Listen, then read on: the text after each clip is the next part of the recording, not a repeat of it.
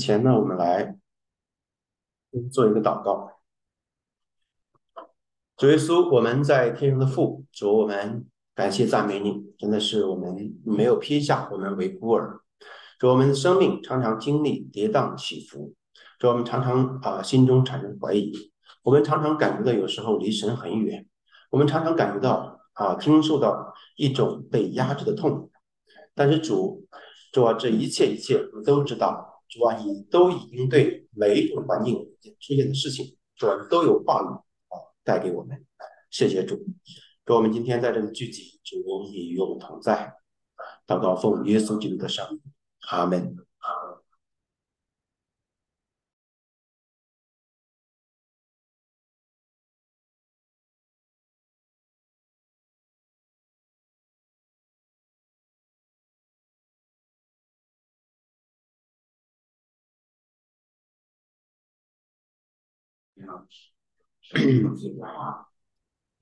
嗯，可以了吗？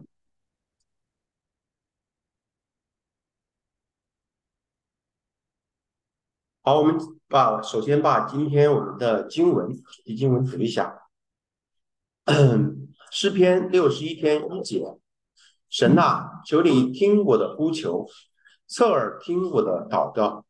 我心里发昏的时候，我要从地极求到你。求你领我到那比我更高的磐石，因为你做过我的避难所，做过我的坚固台，脱离仇敌。我要永远住在你的帐幕里，我要投靠在你翅膀的隐秘处。神呐，你原是听了我所许的愿，你将产业赐给敬畏你名的人。你要加添王的寿数，他的年岁必存到世上，他必永远。坐在神面前，愿你用预备慈爱和诚实保佑他。这样，我要歌颂你的名，直到永远，好天天还我所许的愿。他们。那今天我们的讲啊分享呢，就是分三个大的部分啊。第一个是啊痛苦之极的呼求和祷告。明显这篇诗篇一开始呢，诗人的感受，它是一个非常痛苦。发出一种呼求，撕心裂肺的呼求当中。第二呢，他是通过一种啊，好像是数算主恩典、默念主真理的这种方式啊，来慢慢慢慢的，好像心情在平复。那最后是呢，心灵做一个彻底的释放啊，他能够现场歌颂和赞美。这是 短短的十节经文当中呢，诗人啊，他的心心态。状态的变化，跌宕起伏的变化，最后得释放。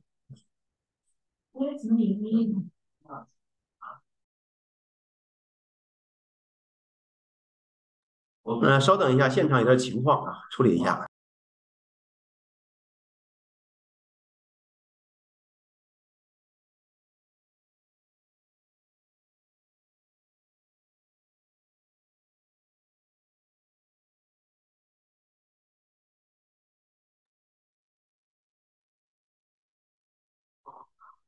那好，我们来先看，第一部分。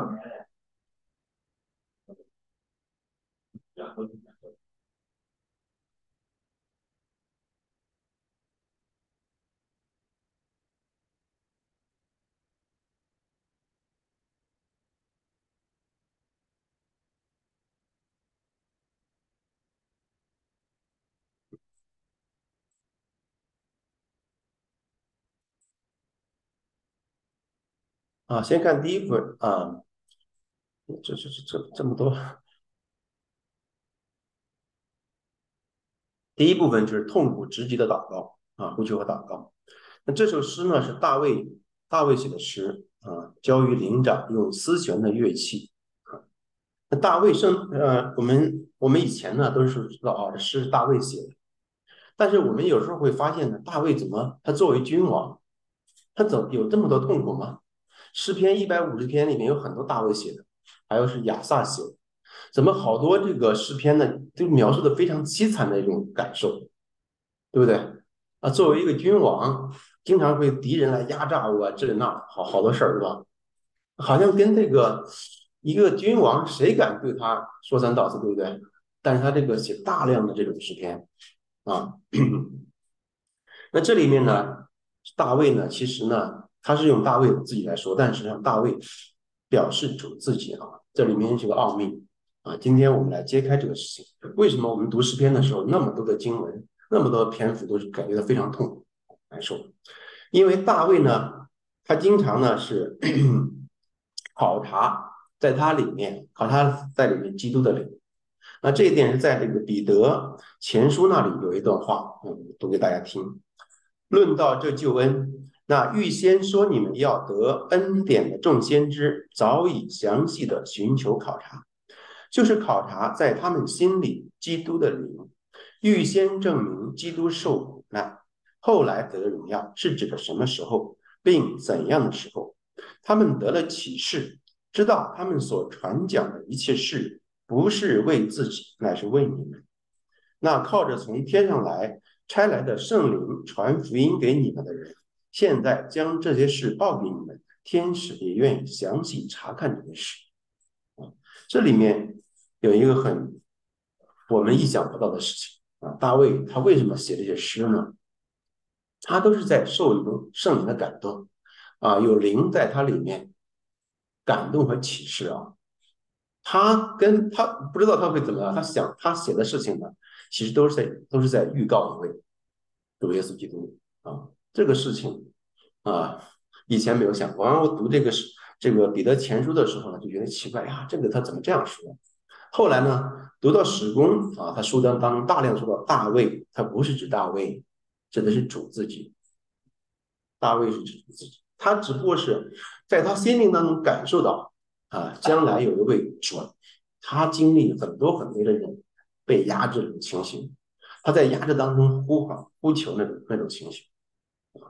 这个本人呢，写诗的本人呢，他表达一种情感，表表达一种感受，他不一定自己啊都是原原本本的自己尝过这种痛苦才这样说。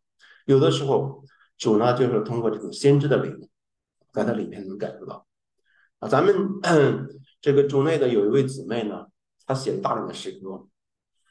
他写的诗歌好多，有时候非常感人。诗歌歌词里面描述很多的情况，也是有很多似乎经历很多很多这种苦难对付。然后呢，有人问他：“哎呀，姊妹呀，你写的诗歌真感感人呢？你怎么，你是不是有很多很多经历呀？”哦，啊，是不是有很多很多经历呀？姊妹说：“其实我没有啊，我当然也吃过一些苦，但是呢，我吃的并没有这么多。我只是在写诗歌时候这个。”有这种感动，然后我就写下这个词，然后呢，词和曲都感动我，我这样写。啊，这种情形呢，就跟大卫这种情形差不多，我理解啊，啊，都是圣灵在他里面。圣灵他说这个话的时候，他不是为自己啊，不是仅仅是为自己这个事儿来说，而是为很多很多人。因为一个人他不可能有成千上万人那么多经历，对不对？但是没关系。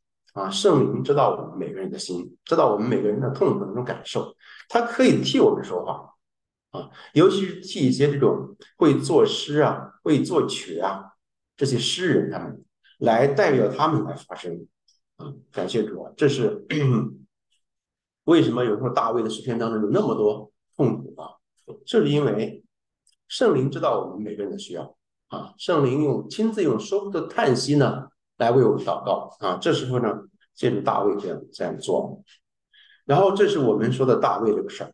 然后再一个呢，你看到这个诗里诗里面说：“神呐，求你听我的呼求，侧耳听我的祷告。”啊，这个话说的，神呐，求你听我的呼求，侧耳听我的祷告。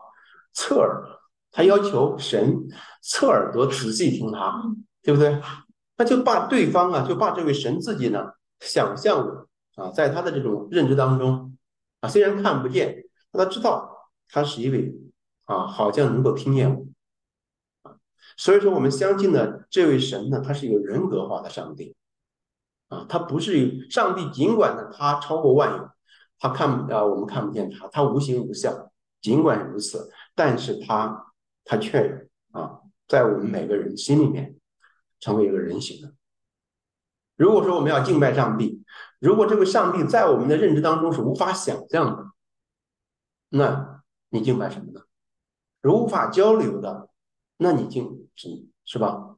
所以说，这位上帝呢，甚至有一天他道成了肉身，主耶稣就是主耶稣基督啊，成为肉身，让我们在肉眼的境界当中也能看见、摸着，也能听见。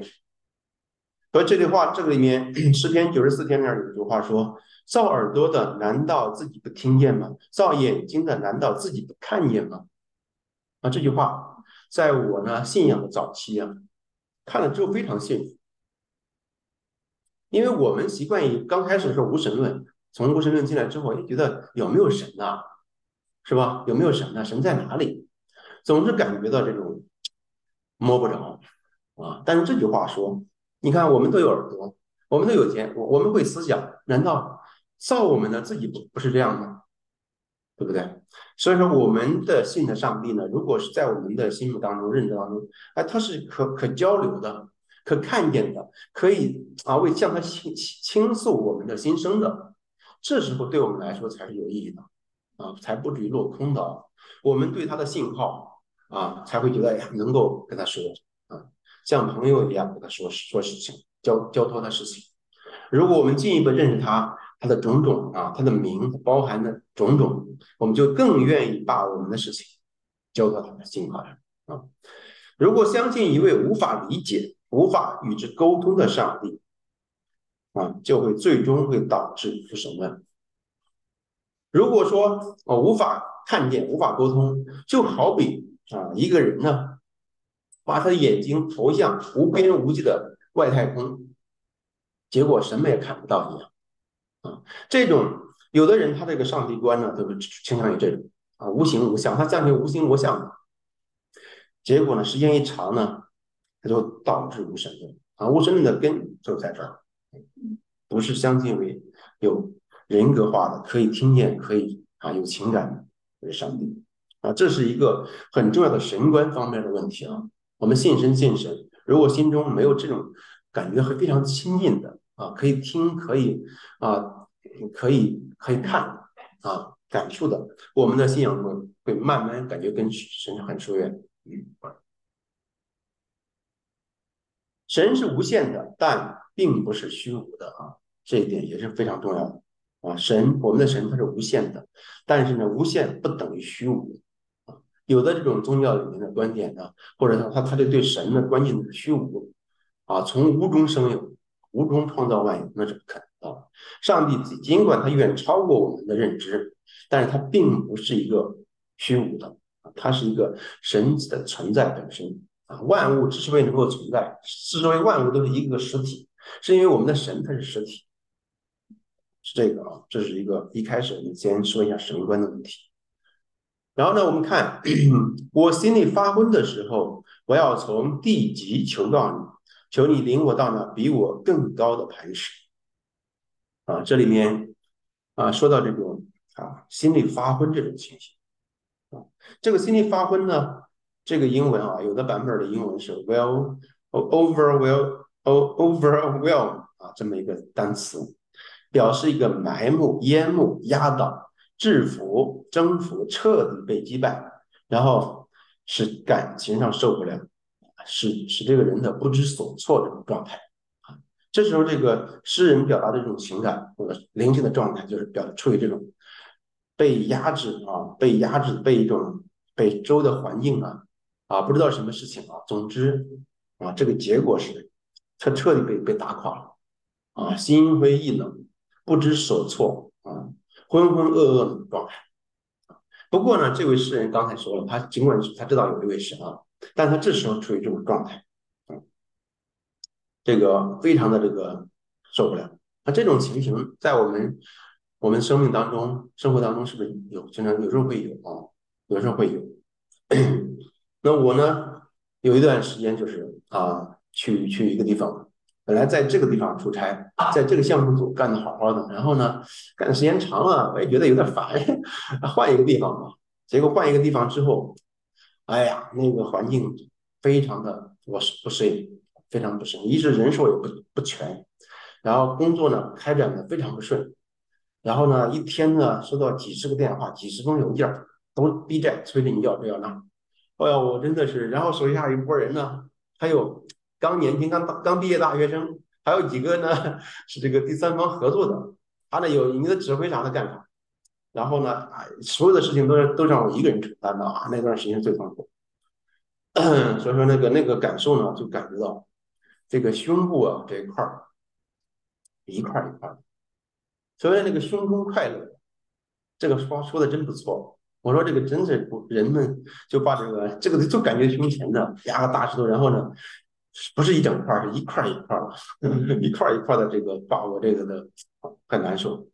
然后我就我说主啊，那这这个不行啊，这这时间长我的病可能我以前在一个地方出差的时候，因为压力大，都让得了一个得了一个什么病啊，一下子忘了。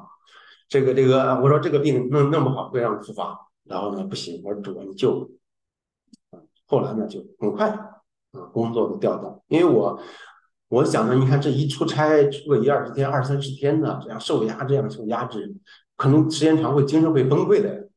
我我在家里面多好，每星期都能参加聚会，都能在神面前听到聚会，跟弟兄姊妹在一起，那个日子多好！我在这里受这个苦。我说，在神的殿中住一日，胜似在恶人的帐篷住千啊，在你的帐篷住住一日啊，胜似在恶人帐篷当中住千日。然后呢，就祷告啊，很快感谢主就被救出来了。工作的发生调动，从那个时候开始啊，从那个时候开始，一直呢，工作压力都没那么大，感谢主。然后这个地级呢？表示，你看，我从地级来求道，并不是说他这个人跑到地级，地级在哪里？南极、北极吗？不是，这个地级呢，描述的是一种教会最末和最低的部分啊，在那里呢，良善和真理处在模糊当中。他为什么说我心里发昏呢？因为他良善和真理这时候他处于模糊状态。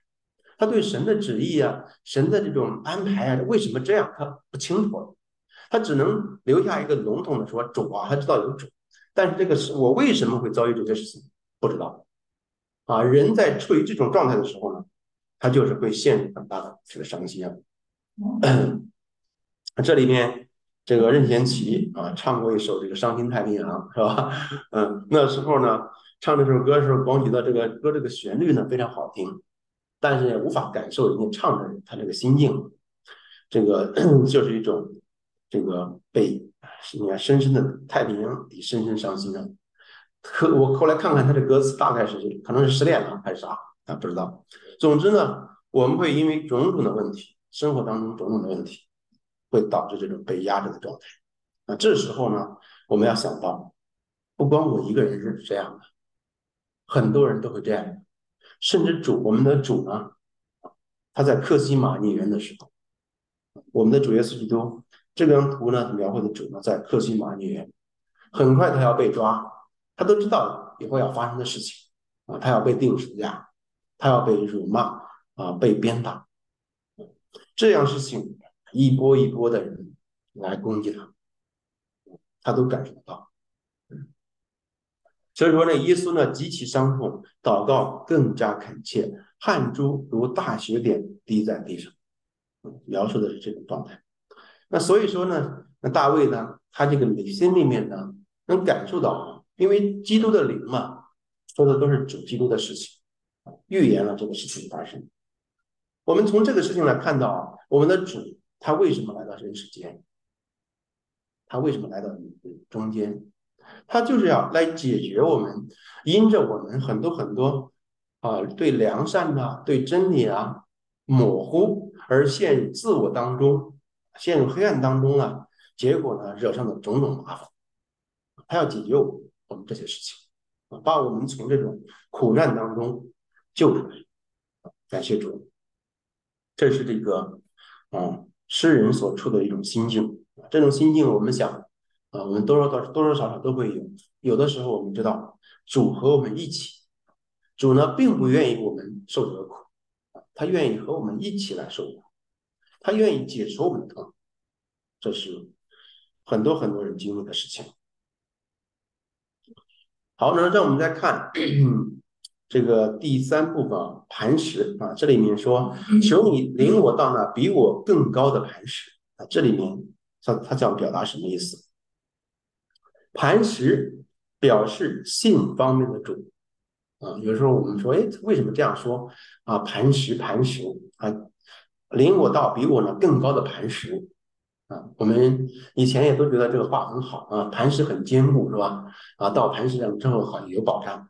那磐石的至高的意义呢，就是指主啊，尤其是信方面的主，是主呢给我们信心的。我们之所以能够啊有有能够信靠他啊，是因为主他是信实的，他愿意把这个信实呢也给我们。一方面表示啊磐石表示信方面的主呢，另一方面呢还表示我们从主所获得的信心，这是这样。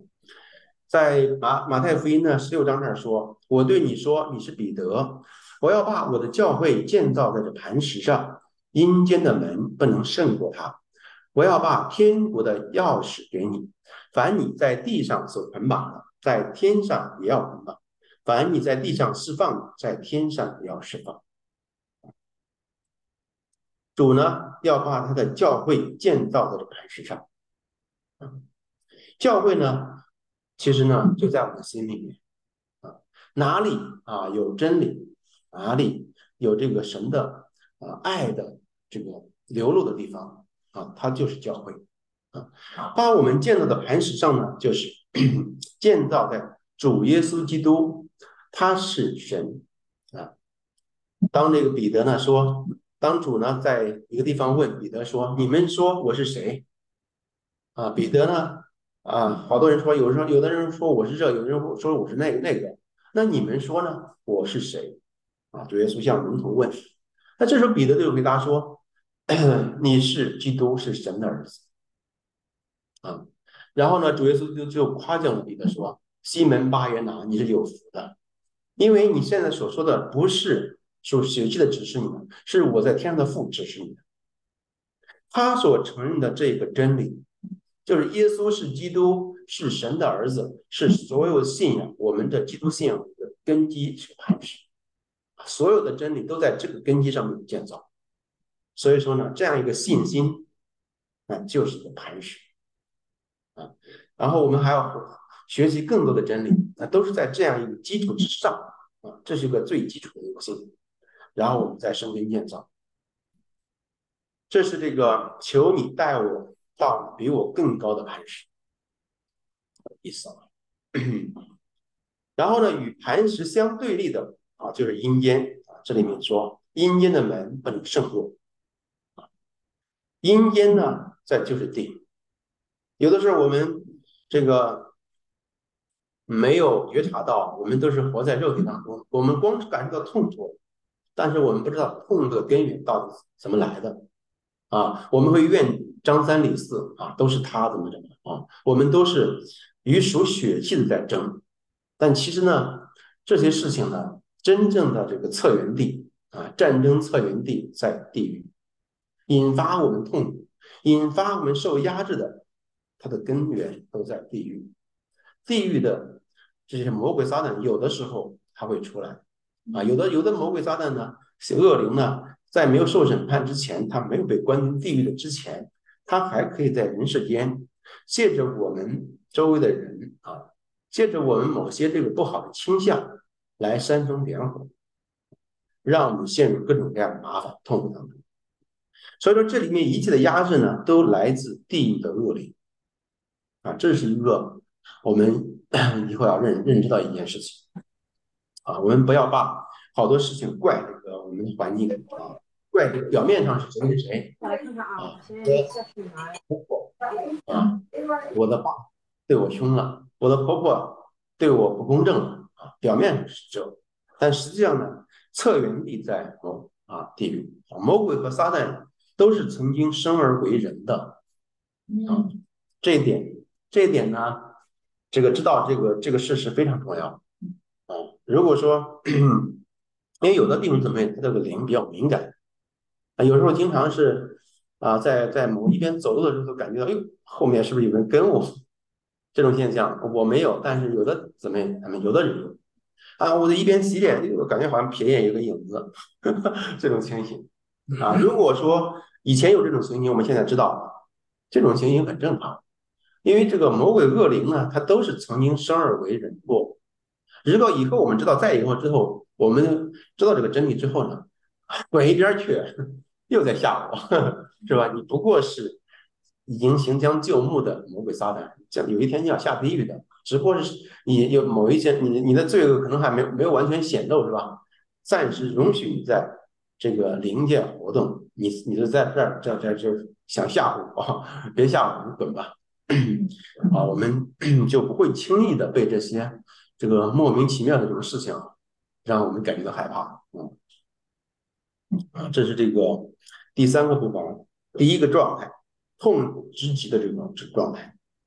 然后我们下面看。啊，三到四节，这个诗人呢，或者是我们每一个人呢，如何从这种受压制这种这种这种光景当中啊，一步一步的走出来？第三节，因为你做过我的避难所，做过我的坚固台，脱离仇敌。第一个呢，就是我们要数算啊，回顾经历过的拯救。啊，主呢，他不是说。呃，他就是好像能，他就他他他实际上一直与我们同在的，啊，一直的渴望啊来帮助我们拯救我们。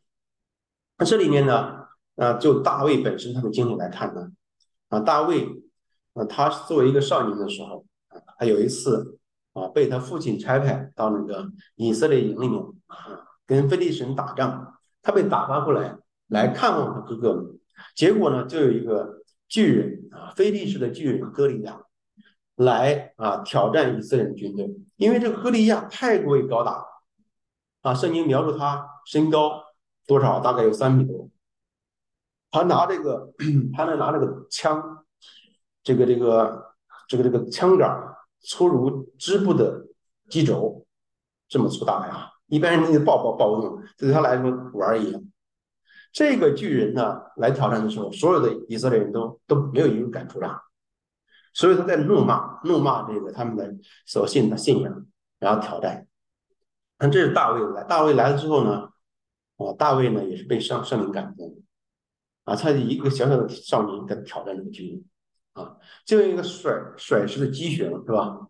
一一一一个石子打中他这个眉心，一下把他这个格里亚给打打打晕了，打晕之后上去不慌不忙上去拿他的刀把他头给割下来，嗯。就报了这个以色列的仇。那这一位拯救了这个百姓的这个勇士啊，英雄，那回来的时候呢，后来打仗的时候呢，就被这个百姓拥戴。这个这个扫罗杀死千千，大卫杀死万万啊。这时候那个大扫罗呢就嫉妒大卫，这个嫉妒，嫉妒大卫之后呢，害怕大卫夺取自己的王位，就多次想要杀大卫。下面这个图呢。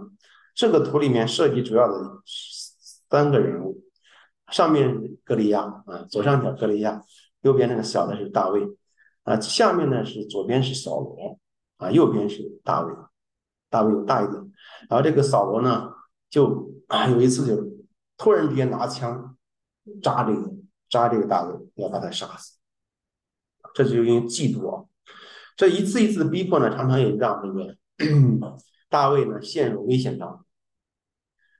有时的我们说，呃，遭遇的危险呢非常的惊险。啊，感觉有时候肯定是晚了。那我们都可以数算的，对不对？大卫可以数算他这种恩典，被主啊赐下力量打败仇敌，是吧？然后呢，危险当中神一次救他。有一次扫罗抓他，他在他在他女儿家里面啊躺在床上，是吧？然后他女儿弄了一个假的这个，然后说：“哎，大卫病了，大卫病了。”其实他帮助大卫逃跑。一次是不可能逃的，都有人帮着他逃跑，啊，这都是大卫可以数点的，数点的。那我们每个人都可以想数点的，我们的信仰既然真实的，啊，我们都要数点，数点主的恩恩典。那这样我我来数一数的话，那我有一次呢，在 在一个地方出差，然后呢要爬到一个楼顶上面去勘勘察，爬上楼顶的时候呢。我就因为那个楼呢，可能只有不高啊，是在一般的这个郊区农村的家庭呢，啊，可能选定这个站址作为一个一个站址，然后爬到的时候呢，有一狗，悄无声息的狗啊，真正会咬人的狗是没有声音的，它就尾随我，尾随我，然后呢，就毫无声息的在咬我，它的牙齿已经卡到我这个左脚的脚上，我都毫无知觉，然后。哎，我那是一刹那，我一我回头一看，我吓一跳，哎，我这我哎呦一声，那狗呢吓跑，我能清晰的感受到它那个牙齿已经锁到我这个左脚的脚踝上面。这件事情给我留下一个非常深刻的印象。虽然说我也看不见主，但是呢，我知道这是主在那一那场保护了我。这是这是一个经历，还有还有还有几次。更小的有一次是，啊，在我们家乡那儿有一个大桥，修建一座大桥。这个大桥呢，刚刚修起来，还没有加栏杆护栏，啊，是铁路桥，大概高了也有离地面那个过那个河上上空修那个桥。然后我们这这帮小孩呢，在上面走着玩，上面已经铺了很多石子儿，啊，有的这个石子儿已经散落在上面。然后呢，枕木啊，也可能也有枕木啊，铁轨百分百我我记不清了。然后这时候呢，因为它上面中间一带都是这种石子儿，不好走，我们就走走两侧，两侧呢只剩下这么宽，然后我们就走，走的过程中呢，走着走着，我突然发现我出现一种状态，然后我我的左脚踩在这儿，我这样这样走吧，左脚踩在右脚已经踏空了，按照正常情形，我一脚踏空应该毫无反应应该摔下去，但是呢。左脚踏空的同时，啊，右脚踏空的同时，我左左腿也跟着弓了下来。这样的话呢，就保持一种身体的平衡，啊，奇妙的保持一种平衡。我都这个恍惚当中，哎，我怎么这样？我把右腿收上来之后，继续走，啊，这个给我很深的印象。我也说不明白这件事情。我想那一刻就保护了，啊，这都是一些我们每个人都可以数算的，对不对？然后呢，这里面呢，还有一个我们要说一个啊，脱离仇敌啊。真正的仇敌呢，有的时候人的仇敌就是自己家里人。那这句话呢，神经上说了啊，这个 将来这个这父亲与儿子啊为敌是吧？然后母亲呢与女儿啊，然后呢媳妇与婆婆呀，好像家里面鸡犬不宁。他觉得好像人若不是说这个你要。爱我不超过爱爱父母啊，这个就不配做我们的。那这个话说的让人不明白，怎么搞的？微信之后反倒是家里要衍生事儿嘛？他这里面他不是说我们要针对家里之间彼此为仇，人的仇敌呢，实际上是自己的遗传之恶。那个父亲啊，母亲，还有这种婆婆，它都代表我们生命当中啊某一些这种恶。啊，自我的有的是自我的，有些是虚假，有些是邪恶啊。这些东西呢，都在我们生命当中，其实在那里隐藏着啊。我们的习以为常的，在我们生命当中。刚才我们唱那首诗歌，从破碎到自由，他为什么要经历个破碎呢？就好像在我们生命当中呢，习以为常很多什么我们相信的一些道理呀，我们相信的一些价值观呐，啊，都已经在那里啊。形成一个理论体系啊，我们也是这样行事为人的，但其实它里面藏了很多虚假和邪恶。这时候呢，时间一长，有的时候随着我们生命的不断长进呢，它就会啊显露出来啊，它就会会给我们生命造成很多的痛苦。所以说呢，一方面我们是求告神的啊救我们，一方面我们经过这些事情之后也醒察。醒察我们里面啊，不能光怪别人，不能光怪这个魔鬼撒旦。那到底我们生命当中有什么这种，是不是乱七八糟的东西在那里？好像也理所当然在形成成为我们生命一部分了。长期以来都是过得也就这样过了。但随随着我们生命的不断被主带领，这些角角落落里面的黑暗慢慢显露出来啊，这些事情的显露给我们造成痛苦。是为了让我们认识到之后呢，来胜过胜过之后走向自由，靠真理。那这里面呢，哥哥利亚，大卫所打败的哥利亚，好像是一个外外面的啊，但是哥利亚呢，这个巨人代表我们自己的自我聪明和骄傲啊，有的时候我们太过于认自己的聪明了，我认为就应该这么办啊，这么办，这么办，这么办，结果我们是认为理所当然的事情呢，别说出我们家了啊，换一个场合别人都不认，嗯。对不对？你不认之后，你觉得我就应该这样，碰的头破血流，是吧？会不会这样？很多时候这样。歌利亚代表我们自己的自我聪明和骄傲啊。当我们碰碰壁的时候，我们应该反省啊。我们认为理所当然的事情呢，在别人那里，在主那里，他就不一定了啊。这时候我们要这个悔改，回头想一想。这样的话，我们就会少生很多这种冤枉气，这是这是这一点啊。诗篇十二十八篇两节那里，耶和华是我的磐岩石，是我的山寨，我的救主，我的神，我的磐石，我所投靠的，他是我盾牌，是拯救我的脚，是我的高台。耶和华的名呢，在这里面列出了很多很多。岩石、山寨、救主、神、磐石，这一切一切，都是我们可以投靠某一方面。遇到这种难题之后，一方面我们要啊承认我们自己里面那些啊习以为常的这种过失啊、败坏啊，然后另一方面呢，我们要依靠主，依靠主来帮助你来胜过这一切。然后第二个呢是感受到主的爱和保护。啊，你看，我要投靠在你的啊，我要住在你的帐幕里，我要投靠在你的翅膀的隐秘处。啊，这话，嗯，住在帐幕是论及主的爱之良善的滋润啊。主的话呢，到处呢，其实都有一个良善和真理的婚姻。这是始终新教会的这个信息当中特别啊，我们要反复说的良善和真理。我们信主，信主呢，我们信一个有形的上帝也不错。但是呢，这些事情呢，在我说就是良善和真理啊。如果说你信这个神像，有些这个只管满足你的好处啊，满足解决你的事情，但是呢，不管这个事情是不是公益啊，是不是这个正确啊，像像好多满足私欲那种拜偶像的，是吧？那不行啊。所以说呢，圣经的各个地方呢。有些地方啊，看似两个地方好像一个啊对比啊或者怎么样排比也在那说，他都是在说到一个是论及良善，一个是论及真理啊。这里面住在帐幕呢是论及主的爱是良善这一方面，然后呢投靠在翅膀的荫下啊是隐秘处呢在论及主性之真理的保护。感谢主啊，这是爱之良善和信之真理。你看到过天堂的人。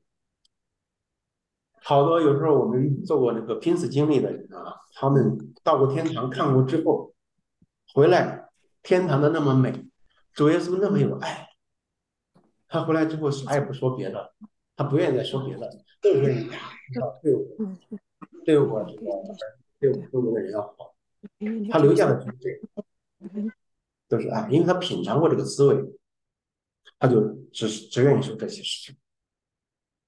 然后在主的这个神性气场中，仇敌无法靠近，啊，这一点啊，我们要想啊，常常处于一种平安的一种状态的，我们就是要把我们的心境啊，把我们的心思和意念呢，提升到一种状态啊，一种天堂的这个状态当中。我们处于天堂的状态，我们的心呢，遇到啥事情？就不会说稍微别人好像一个眼光啊，说个啥事之后，我们就感觉受不了啊，我们就觉得能够理解，我们就不容易啊陷入痛苦啊。有的时候真是好多，同样我们都一个一个人啊，但是呢，有时候发现有的人到一个场合当中，老是跟别人合不来啊，在这里干，他老是还冤枉。如果他作为一个新人到那之后呢，觉得啊他们对我都不好，他气得老痛苦。是吧？就因为别人有时候给他开个玩笑，是吧？开个玩笑，他就感觉到你嘲笑我，受不了。啊，他这个心呢，他没有一种啊被一种爱啊被真理保护着，他所以稍微一点点好别人的一点刺儿，他就感受到非常痛苦，这是一种啊，我们要更多的更多的来啊通过默念这个啊拯救，然后把我们的心智呢啊想美善的事情，我们呢可以想象天上的事情，你像这种美图是吧？看这种美图，我们为什么做视频的时候喜欢做这种美图呢？因为这是给人美的享受，让心灵呢能够被提升啊。呃，这样呢就是 让我们的心呢更加的个趋向健康的方向去发展。然后主说动我们呢，就如动主眼中的同人啊。我们要想到这一点。如果说我们跟主更靠近的话，你想想，仇敌敢动你手指头不敢？要做皇帝的是吧？别人心里再怨恨他也不敢说呀，是不是？何况这里面说啊，动我们就是动主眼中的同人。如果说我们更加靠近主，所思所想啊，更多的跟主步调一致，我们处于一种神圣的气场当中，别人不敢说你，不敢随便开你的玩笑，可以说，嗯，这种 我们就常常处于一种。啊，平安的状态中，你们尝尝主文的滋味，就知道它是美善啊。这是，嗯，这是这个这种状态。这里面有一句话，女儿要富养。我有时候听到这个，我们同事说，女儿要富养。他这个说法什么逻辑呢？为什么女儿儿子呢就不不用富养，女儿要富养？他在说一个道理，就是说啊，我这个女儿啊，从小到大在家里面呢。关爱她很多，然后给她物质条件也照顾的很很好。这样的话，将来她大了之后就不会被轻易被一个一个人骗走，对不对？这些事情在家里很正常。然后呢，不会被另外一个人呢给被被骗了。我是这样理解的啊。为什么会出现这女儿要富养的说法？这个做父亲呢，做母亲呢，就害怕女儿如果在家吃苦太多的话，将来一出去稍微哪一个男的对她一好。她都受不了跟人跑，跟人走，是吧？嗯，为了避免这一点啊，所以同样也是这样一个道理呢。我们如果在主的爱当中感受更多的主的爱和保护，是吧？我们心里面常常尝到的就是这个滋味。你想想，谁骗我呀？你这肯定算不了什么，我不会跟你走的，对不对？不会，不会轻易上当受骗的。啊，这个是我觉得女儿要富养这个道理呢，和主内我们啊。是应该是一致的。我们越多的品尝的主的这种爱啊，我们越住在主的帐篷当中，我们就感受到啊宝贵。就像我们当年在一个地方出差时候，哎呀，我说我在家多好，受这个苦，然后就不会任凭这个事情发展。然后呢，我祷告主求救。我没有想着说，哎呀，万一我这样说之后，给领导一说，把我调回去，领导会这样认为你这个人啊，抗压能力差。以后给给你派工作，我不管这些啊！我不是要你世上这这这个看法，我是要要常常想获得一种心灵的那一种平安安宁。所以很快啊，主就把我调过来。然后第三个呢，就是许下的愿望得以实现，这也是一个守算主恩的一种方式。那想想以前我在主面前。我我许下愿望，啊，主都给我满足了呀，对不对？主爱我呀，啊，主时刻的听我的祷告，对不对？这都是有助于我们的信心的这个提升的。那这里面呢，呃，雅各呢，在去嗯他舅舅的家的路上的时候，圣经上世纪那个啊雅各啊去他舅舅家的路上的时候的许了一个愿。神若在路上保护我，给我食物吃，给我衣服穿，平安回来，我就必以耶和华为自己的神。啊，他这个祷告，他这个愿望，最后显然主满足，对不对？在他舅家这个一段时间赚的盆满钵满，啊，娶了这个两个老婆，还有两个这个，然后呢，赚的牛羊一大堆，啊，回来的时候成群的，一开始出去是一个人。然后回他父家的时候呢，成成一对了。那这个 就是明显主愿意满足愿望，尽管我们这个愿望有的时候特别自私显，就知道问主要这些世上的好处，但是主呢愿意听，他愿意啊，有的时候，那他最后说：“我必以耶和华为我自己的神。”啊，这个你既然愿意啊投靠神，那行，那这些给你。还有这个撒母耳的母亲呢，哈拿啊，曾经是也是在 家里面，她长期不生孩子。然后呢，她丈夫的另外一个老婆呢生孩子，就做她的对头。啊哈拿也成天的也是因为没孩子，被这个她这个另外一个啊，她丈夫的另外一个老婆呢挤兑，成天生活的也是，尽管她丈夫呢爱她啊，这这个这个，但她心里还是感觉到这个过得非常的不如意。那就有一次也在神的殿里面许下愿，说：“主啊，你要如果给我一个儿子。”我就让他终身侍奉耶和华，啊，最后这个愿望也达成了。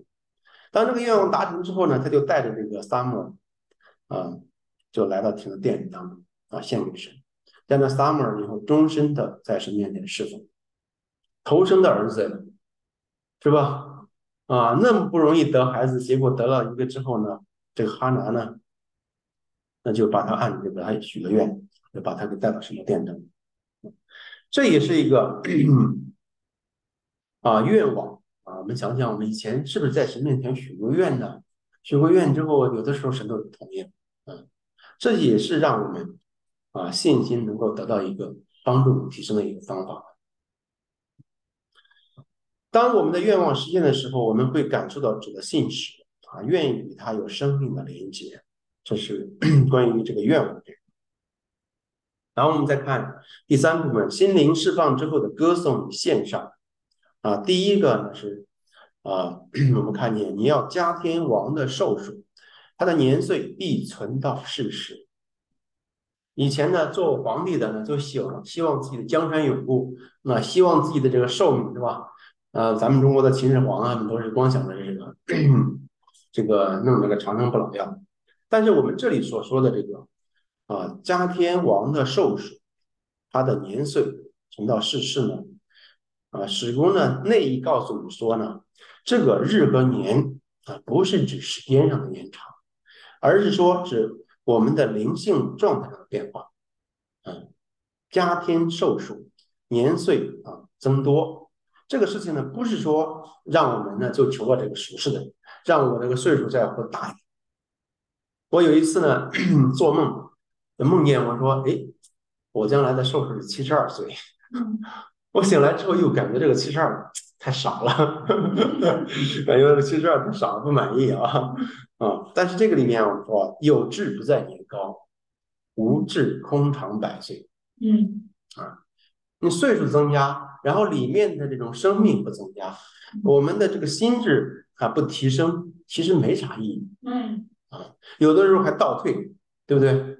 你想，如果你随着年龄增长之后灵性的倒退，那还不是你早点死掉算了？是是不是这个道理？是，因为这一生你活到七十八、十、一百，是这个很短暂，对不对？如果说我们在有生年日当中，神给我们的这个时光，哎，每活一天都在增，内在生命长一天啊，我们的身体啊，外在的身体在长，我们内在的生命也在长，才是合适的。如果说多活一天、两天。多活十五年，结果生命倒退，你说划算不划算？对不对？显然不划算嘛。所以说这个，当然了，如果说我们的生命要想长，是吧？你你在地上多活一天，那多增增长一天，那当然也也是合适啊。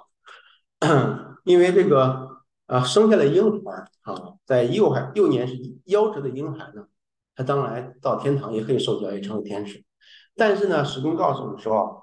在幼年夭折的婴孩呢，他因为没有在世上的成长的经历，他没有在世上历练过，所以说将来他他到天堂当中呢，还依靠，还需要在某某些方面依靠这些在世上经过千锤百炼的人，嗯，啊，重生的人，他要依靠他们帮忙啊。所以这个事情呢，看来神如果说留我们在世上多活一天，那还是有意义的啊，啊。这个寿数增加一点点有意义，不过呢，我们要明白，核心的意义不是你增多活一天，而是说在一天当中我的内在生命是不是也增加了？啊，是这个事儿。所以说我们这里面啊，我们明白这些事情，心灵得释放之后，我们知道我们立定心智啊，为主。啊，这里面罗马书那儿说，所以弟兄们，我以神的慈悲劝你们，将身体献上，当做活祭，是圣洁的，是神所喜悦的。你们如此侍奉，乃是理所当然的。不要效法这个世界，只要心意更新而变化，叫你们查验何为神的善良、纯全、可喜悦的旨。啊，我们活一天，就把我们身体献上啊，当做活祭，然后我们心意更新而变化，来领略、查验、领受神的善良、纯全、可喜悦。领受不断把我们心灵向主敞开，领受从上面来的。爱之良善和信之真理的浇灌，我们的生命呢才会一点一点成长。好，这是这个第一个年日增多。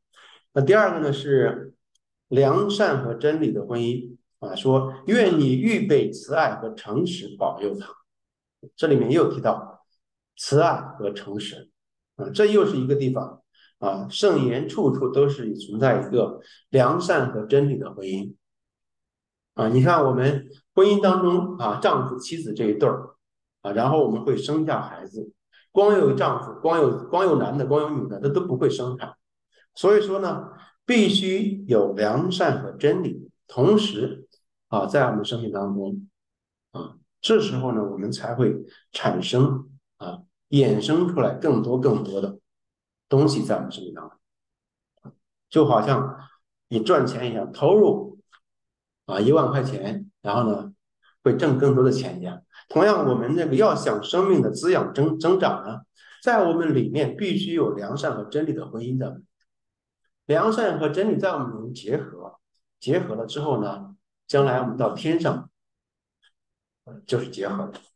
如果我们在世上的时候没有完成这种结合，没有这种结婚，光有这种真理啊。或者说，光知道一些真理，却没有良善在其中的话，这个他的真理死后会被剥夺的。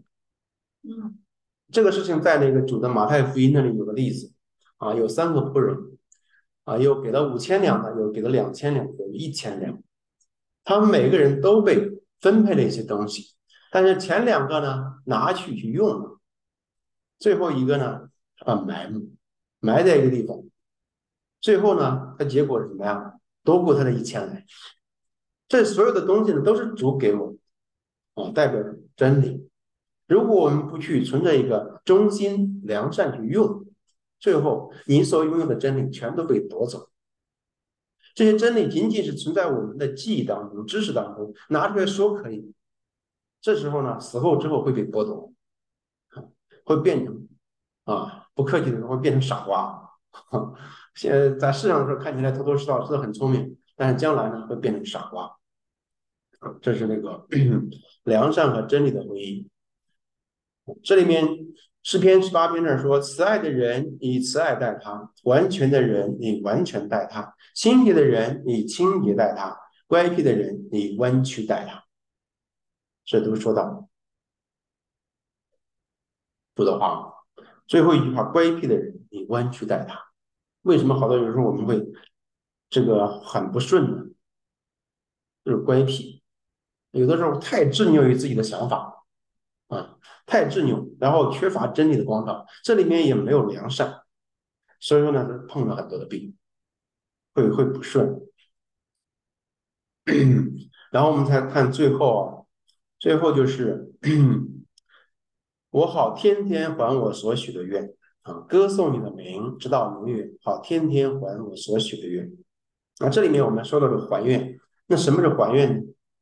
好像是啊，那某一次我许下诺言说，主啊，你这个怎么怎么着怎么着，让我事儿成了，我献给你五千块钱。好多弟兄姊妹是这样啊，献捐多少多少钱啊，这些事情呢，这是一种还愿。对对，这种这种还愿呢。这个圣经上有也有话给我们来说，人若向耶和华许愿或起誓，要约束自己，不可食言啊，必要按口中所出的一切话去行。为什么主要这样呢？这是操练我们一种啊，说话算数。其实主呢不稀罕我们的钱，对不对？但是我们既然许诺了，已经说了，主呢愿意我们按照我们所说的去做。这样的话呢，操练我们的这个有这种啊愿望，也同时去行动，形成一种信实啊、说话算数的品格。你向耶和华你的神许愿，偿还不可迟也，因为耶和华你的神必定向你追讨，你不偿还就有罪。啊，有时候我们要想一想。有的时候痛苦会不会因为这个说话不算数啊？对不对？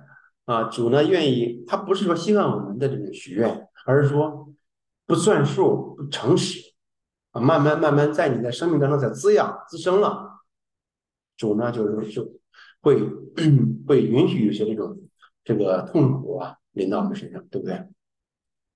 还有你向神许愿，偿还不可迟延，因他不喜悦愚昧人。所以你许的愿应当偿还，还有你许愿不还，不如不许。这是关于这种许愿。但是我们今天要说的是，真正的还愿，你看这里天天还我所许的愿，他就不是这种某一次我应许我这个事儿成了之后我捐五千块钱，那一次不就完成了，对不对？他天天还我所许的愿，他是还什么愿呢？啊，这里说啊。对主的真正敬拜在于履行公用或服务。人在世生活期间，这类公用或服务在于每个人在自己的岗位上正确的履行职责，从而发自内心为自己的国家、社区、邻舍服务，诚实的对待同伴，照个人的性格而谨慎勤勉的履行各种职责。这里面仅照个人的性格。谨慎勤勉的履行各种职责，这些功用是主要的仁爱行为，是吧？并不是我们礼拜天来听到啊敬拜，它是敬拜，但实际上，这才是真正的敬拜主的主要手段，就是我们在日常生活当中发挥我们的功用，谨慎的啊履行我们的功用，啊公正的处理事情，这才是主真正要的敬拜。这才是让我们跟神越来越近的一种真正的途径，让我们与这个地狱的邪恶越来越远啊！一种真正的啊路径。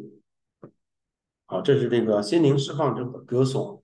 当然，这种啊唱诗歌颂啊啊后面诗篇六十六篇啊六十几篇呢，整篇都是啊向神的歌颂。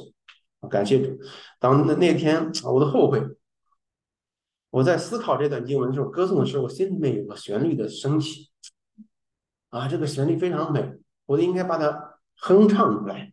结果现在我真忘了，啊，我应该把它哼唱出来，录录下音。结果我现在再怎么想回想，就没了。感谢主啊，这个是好。最后呢，我们做一个 劝勉。主耶和华的灵在我身上，因为耶和华用高高我，叫我传好消息给谦卑的人，差遣我医好伤心的人，报告被掳的得释放，被囚的出监牢，报告耶和华的恩典和我们神报仇的日子，安慰一切悲哀的人，赐华冠与西安悲哀的人，啊，代替灰尘，喜乐油代替悲哀，赞美意代替忧伤之灵。是他们称为公益树，是耶和华所栽的，叫他得荣耀。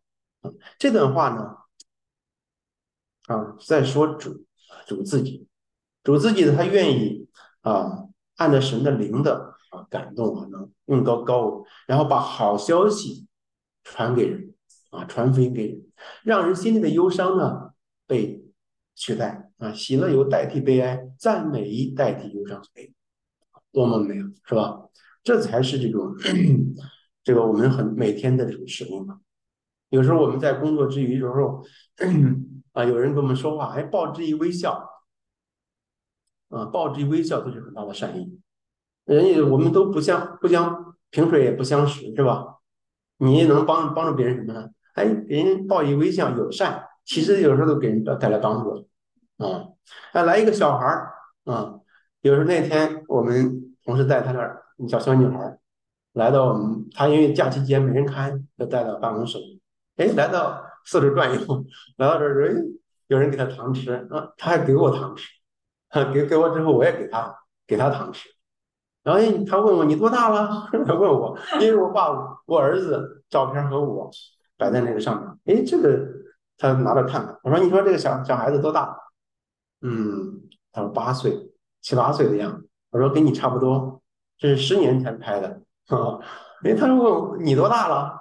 嗯，我说我保密，不跟你说保密。然后，嗯，那你多大了？那这样吧，我告诉你，你出个出出一个数学题，啊，这个题呢有点难，你算一算就知道了。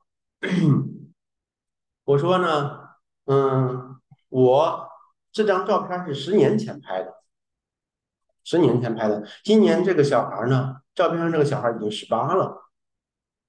十年前，他现在的十八了。然后呢，我是在我多大多大的年纪时候有他的，生生他的这几个数，我告诉他。你说我多大了？我说这里面这个十年前这个十啊，它是一个干扰因素啊。你看你能排除这干扰因素之后，哪俩数相加？啊，跟他这个这个这个啊，这是这个。我想这个孩子呢，需要啊大人给他一个啊互动玩耍。后来我就看到啊，那个教会牧师说啊，我们生活当中啊啊遇见我们陌生人啊，报以微笑啊，给一个小孩子给他这个玩耍呀，都是表达善意的方法，都是一种表达善意的方法。这是每一天我们都可以还愿的。好，还有哥林多后书，我们在一切患难中，他就安慰我们。叫我们能用神所赐的安慰去安慰那遭各样患难的人。我们既多受基督的苦楚，就靠基督多得安慰。我们受患难呢，是为叫你得你们得安慰得拯救。我们得安慰呢，也是为叫你们得安慰。这安慰能叫你们忍受我们所受的那样的苦楚。我们为你们所存的盼望是确定的。因为知道你们即使同受苦楚，也必同得安慰。啊，有的时候我们生命当中会经历一些痛，但是呢，有一天神挪去我们痛，这些都成为我们生命的很宝贵的经历。我们给别人做见证的时候，那就现身说法，有说服力呀。哇，你们信的神真好，对不对？感谢主啊，这是我们啊所经历的。好，我们今天呢就啊分享到这里，愿神啊赐福众弟兄姊妹。